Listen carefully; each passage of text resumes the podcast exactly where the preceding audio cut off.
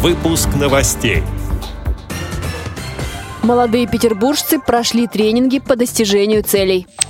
Незрячий житель Екатеринбурга выиграл денежный приз в ток-шоу на Первом канале. Представители Кемеровской региональной организации ВОЗ посетят курсы компьютерной грамотности.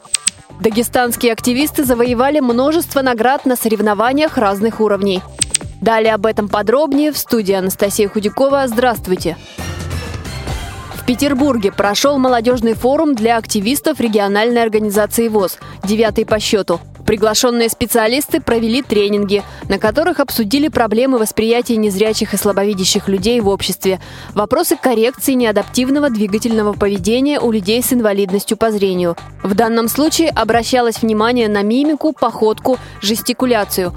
На одной из встреч говорили о правильной постановке жизненных целей и путях их достижения. Особое внимание организаторы уделили внешнему виду молодых незрячих людей, обратив внимание на выбор одежды и прически. Для этого на тренинг пригласили стилистов и специалистов по актерскому мастерству. Незрячий житель Екатеринбурга Владимир Васкевич принял участие в ток-шоу на Первом канале и выиграл 50 тысяч рублей. Ведущего Леонида Якубовича и гостей в студии он поразил феноменальной памятью, в которой держит название тысяч населенных пунктов. Например, он может назвать города по маршруту от Иркутска до Севастополя или от Сочи до Казани. В родном городе молодой человек работает гидом. Он много путешествует автостопом, бывает за границей, ходит в морские походы на яхте. В интервью «Радио ВОЗ» Владимир Васкевич рассказал, что с Первого канала ему позвонили сами. Он успешно прошел кастинг и был приглашен для участия в телепроекте.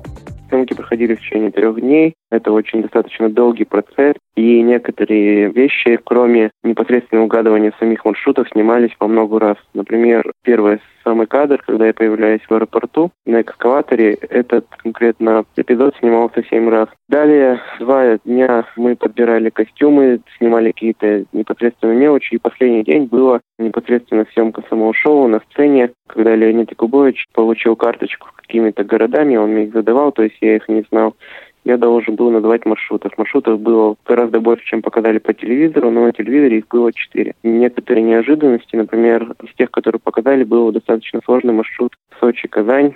Пожалуй, остальные маршруты дались не, не трудно. Почему? Потому что я очень много путешествую автостопом по России, и большинство из этих городов я проезжал. Участие в этом проекте, конечно, придает оптимизма, бодрости. Конечно, это какая-то известность, потому что люди стали узнавать на улицах, стали приходить ко мне на экскурсии в темноте, которые я провожу по городу Екатеринбургу.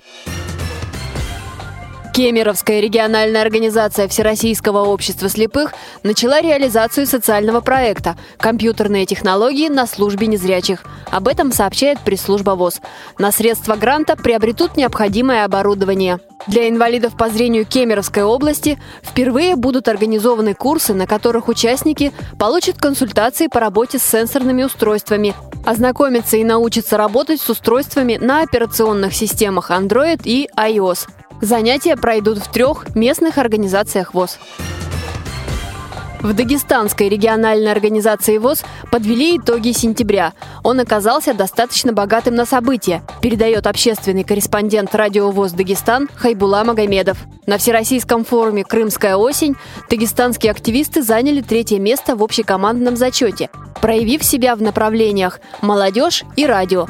Порадовали и спортсмены республики. В сентябре армрестлеры из Дагестана победили в общекомандном зачете чемпионата страны, проведенном Федерацией спорта слепых в Ярославле. Они завоевали одно золото, два серебра и две бронзы. И, наконец, в Чувашии на Всероссийской спартакиаде детей-инвалидов по зрению «Республика спорт» школьники из Дагестана в различных дисциплинах завоевали 5 золотых и 9 серебряных медалей, а также второе командное место по мини-футболу.